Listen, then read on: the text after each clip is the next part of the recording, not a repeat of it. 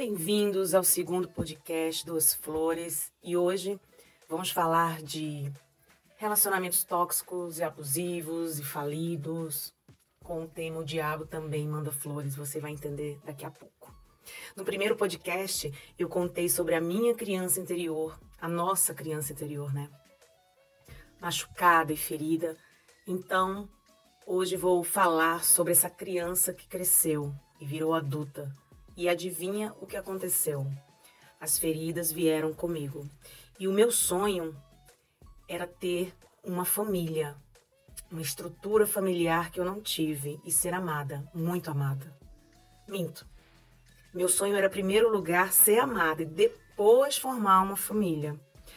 E essa necessidade, esse desejo de preencher a minha alma, eu fui buscar aonde? Nos meus relacionamentos nas minhas relações afetivas. Eu vivi vários relacionamentos tóxicos. Um aos 18 anos, onde passei cinco anos com essa pessoa. Dois anos de namoro, no romance, tudo lindo, tudo encaixado, aquela paixão, aquela química perfeita, tudo fluindo, família se conhecendo, enfim.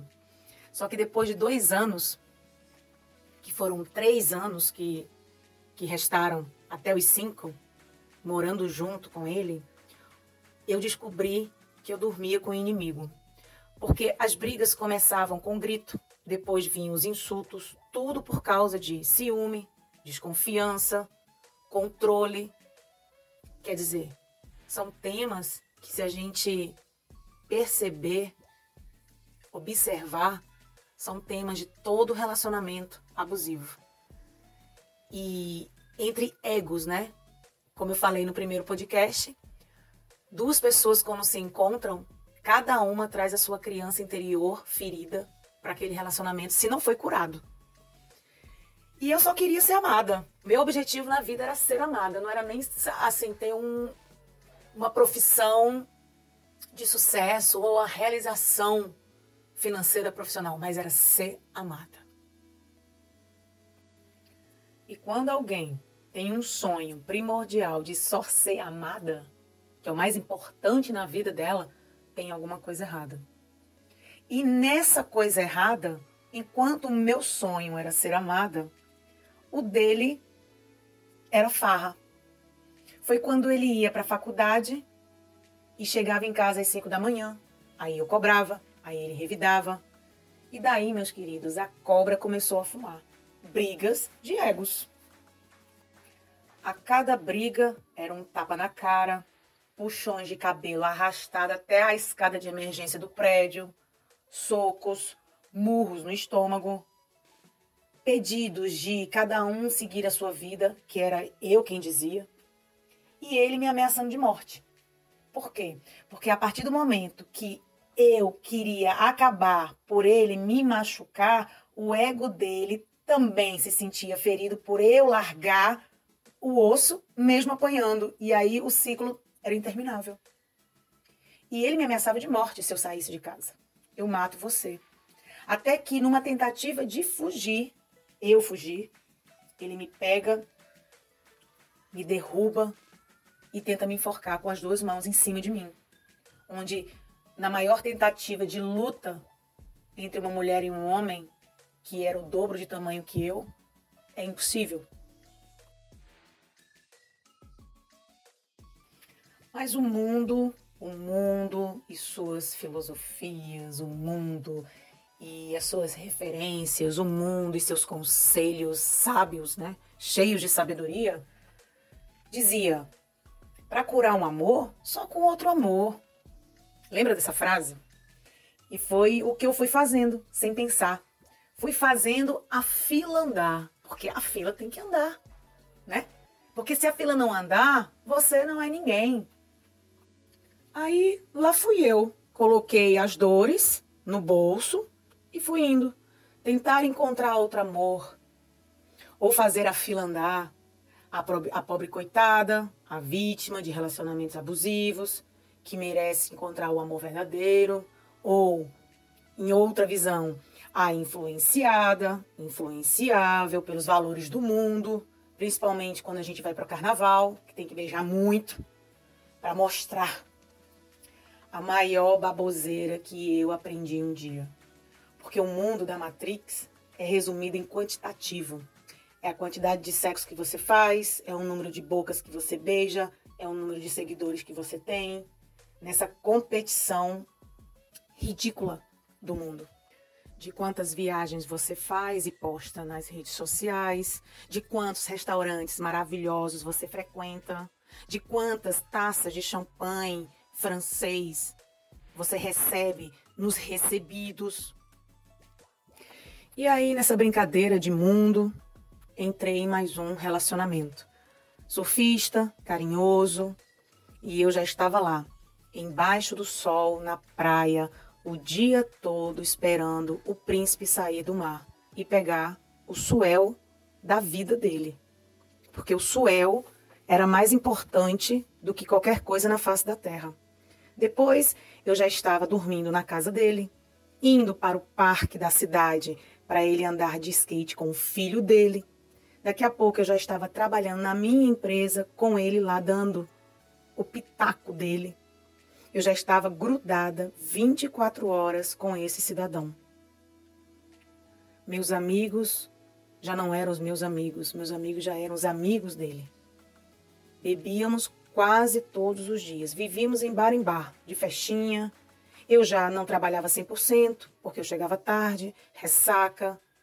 E aí quando menos espero, em um final de semana que estava com a minha família em outra cidade, comemorando o aniversário do meu pai, ou quando eu estava em outra cidade com os meus fornecedores da minha empresa, ele me traía. Eu descobria traições com ex, com prima. E o que a gente faz quando descobre? Despeja todo o ódio na cara. Xinga, grita, chora diz que vai embora. Fazemos até a lista das nossas qualidades para relembrar a ele quem nós somos. E o que eles fazem?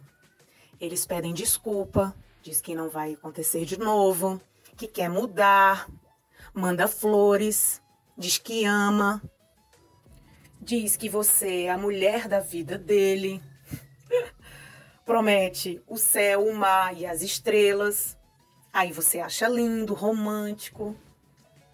E aí onde aquele ditado popular acontece. Onde a gente romantiza até um pepino, um picles que aparece, a gente romantiza. Essa mania de romantizar pepinos e justificar ausências, sumiços e traições. Aí você acha lindo ele dizer que vai mudar, ele correr atrás até conseguir de novo, pedir perdão. E nessa lambança vão-se dois anos da nossa vida. Da minha, no caso. Mas por dentro eu já estava exausta. Eu já tinha um peso muito grande do que eu já tinha colecionado até ali de relacionamentos abusivos. E a gente vai pedindo descaradamente ajuda a quem? A Deus. Exigimos ajuda, uma mudança urgente e a gente ainda pede urgência. Isso sem a gente fazer o mínimo do mínimo para a gente mudar. E depois de idas e vindas de perdões e declarações, a gente tem uma briga no carro, indo para casa, onde ele abre a porta do carro, se aproveita que eu estou sem o cinto de segurança e me empurra para fora desse carro e eu saio rolando no meio do asfalto, toda cortada, rasgada, sem sapato, sem roupa, mancando, enxugando as lágrimas e a vergonha. Sinais, sinais, milhões de sinais. Eu quis pedir tanto a Deus, né? Ajuda, a gente pede tanto a Deus ajuda, uma mudança, mas a gente não faz quando aparecem os sinais de Deus querendo ajudar. E naquele asfalto, eu vi passar a minha vida em um filme. Quem eu era? Por que me submeti a isso? E Deus foi me respondendo. Porque eu deixei o meu eu para colocar uma relação em primeiro lugar. Eu deixei o meu eu em último lugar e coloquei em primeiro a relação, a vida dele, os amigos dele, para preencher as minhas carências e os meus vazios. Eu não aprendi a dizer não. Eu insistia, insistia em alguém que sempre me fez mal. E esse é o nosso grande erro. Eu sabia onde eu tinha começado. E por que eu não parei? Se eu sabia de onde exatamente tinha começado aquela relação abusiva. Por que eu não me escolhi? Porque eu não me amava. A resposta era essa. E eu chorava para Deus e dizia o quão eu era fraca. Mas eu não era. Eu que me enxergava assim. Simples assim. Essa era a verdade que eu não encarava de mim mesma. Eu tinha que parar de ir pelas minhas emoções. Eu tinha que parar de deixar as minhas emoções dominarem a minha mente e as minhas decisões. Aprender a dizer não. Não, não quero. Não, não me faz bem. Não, não tô legal. Não, não tô feliz. Mas o orgulho de ser profunda, o orgulho de ser apaixonada, impedia de eu ter racionalidade sobre as coisas e pé no chão. Eu mudei meu caminho 9 bilhões 378 milhões 575 mil vezes. Deus dava os sinais. Eu via, mas a paixão me iludia. A paixão, ela me levava. Eu poderia ter evitado isso, mas o meu emocional me comandava. Quando o nosso emocional controla a nossa vida, não sabemos dizer não, não sabemos fazer escolhas. A gente cria o nosso desejo no outro. Isto é, a gente cria no outro o que queremos que ele seja o que chamam de o nosso ideal. E o emocional, ele cega. Não deixa a gente ver que a pessoa não é o nosso ideal. Até porque o ideal é ilusão. E essa ilusão parte de dentro de nós, das nossas expectativas, da irrealidade emocional. A emoção ela tem pressa, ela não espera conhecer para mergulhar, ela já mergulha sem nem saber quem é o outro nem conhecemos o outro e já nos apaixonamos, já nos entregamos. E o diabo percebe a nossa pressa, o nosso desejo avassalador de amor. E eles dão sexo fingindo que é esse amor, mandam flores, declamam meia palavra no ouvido, abre a porta do carro se for preciso. A gente vai contando historinhas para justificar o que queremos ter posse ou para ser possuído. E isso tudo quem comanda é a emoção. A emoção avassaladora que vem de dentro dizendo que tem medo de perder até o que nunca foi nosso. E tudo vai se repetir até a gente aprender a se amar. Se a gente não tem amor próprio, nenhuma relação vai adiante. Vão vir situações sinalizando Ame-se. Se ame. O diabo, ele não é um personagem, não é um desenho. É o que está dentro de nós e também dentro do outro. Mas o maior e pior relacionamento abusivo e tóxico é o que a gente tem com a gente mesmo. Onde eu, por exemplo, vi que eu não estava preparada para um relacionamento, embora a gente ache que está preparado porque eu não tinha me curado, porque eu achava que o outro iria preencher as minhas faltas. E quando a gente não se ama, não tem amor próprio, tudo vai se repetir até a gente aprender a ter amor próprio. Até a gente aprender o desapego, porque amor não é apego. Amor é liberdade. Porque amor não é dependência emocional do outro. Isso é muito, muito pesado. Amor é leve. E o mundo nos ensina que paixão é amor, que química sexual é amor, que apego é amor, que viver 24 horas com outro é amor. Tudo mentira.